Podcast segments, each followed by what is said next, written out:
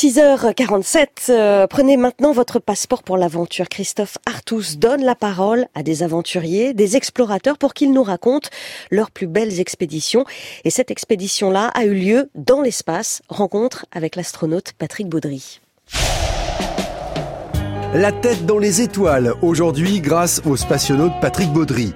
En 1985, Patrick Baudry est le deuxième Français à aller dans l'espace et le premier à voler dans la navette américaine Discovery.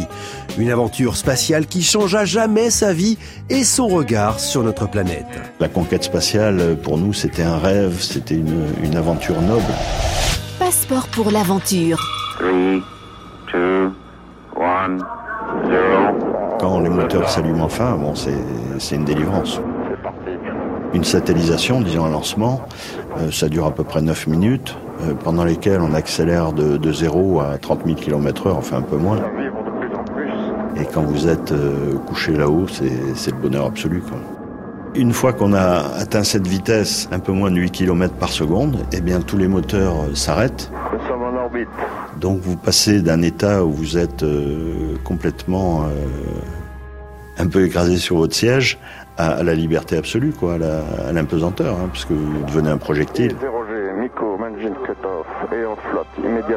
Vous flottez, vous ne pesez plus rien, et puis vous êtes concentré sur ce que vous allez faire. L'essentiel, c'est de vérifier tous les, tous les systèmes de, de la navette pour, euh, avant d'entamer le vol spatial proprement dit, c'est-à-dire d'avoir le, le go de Houston où se trouve le centre de contrôle pour pouvoir entamer la phase spatiale proprement dite.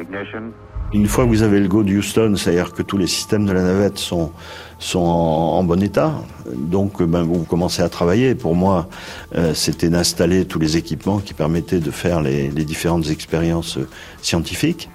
Et puis pour les autres, c'était de commencer à préparer le lancement des satellites, euh, etc. Quoi. Chacun, chacun a son travail. Sur 24 heures, on a à peu près 8 heures de repos, où on peut dormir. Va essayer de dormir au début. Et, on a 16 heures d'activités diverses, euh, de travail essentiellement.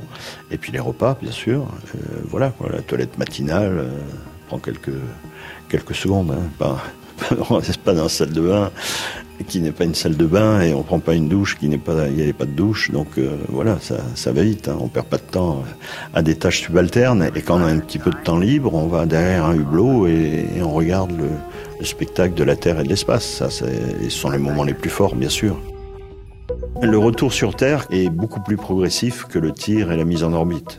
On a vécu en impesanteur et, on se retrouve sous une accélération, disons, pas très forte, mais un petit peu forte, et ensuite sur Terre, une fois qu'on s'est posé, soumis à l'accélération de la gravité terrestre. Donc il faut se réadapter à, à cette situation, et physiquement, c'est quand même une contrainte.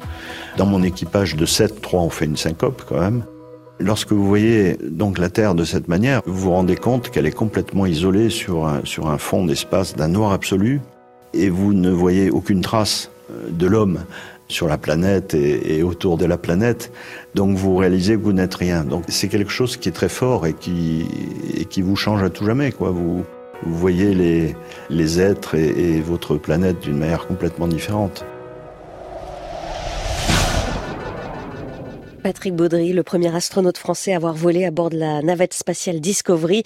Passeport pour l'aventure, c'est une création des ateliers France Bleu par Christophe Artus avec Annick Bosseno au mixage et Patrice Dourlan à la réalisation.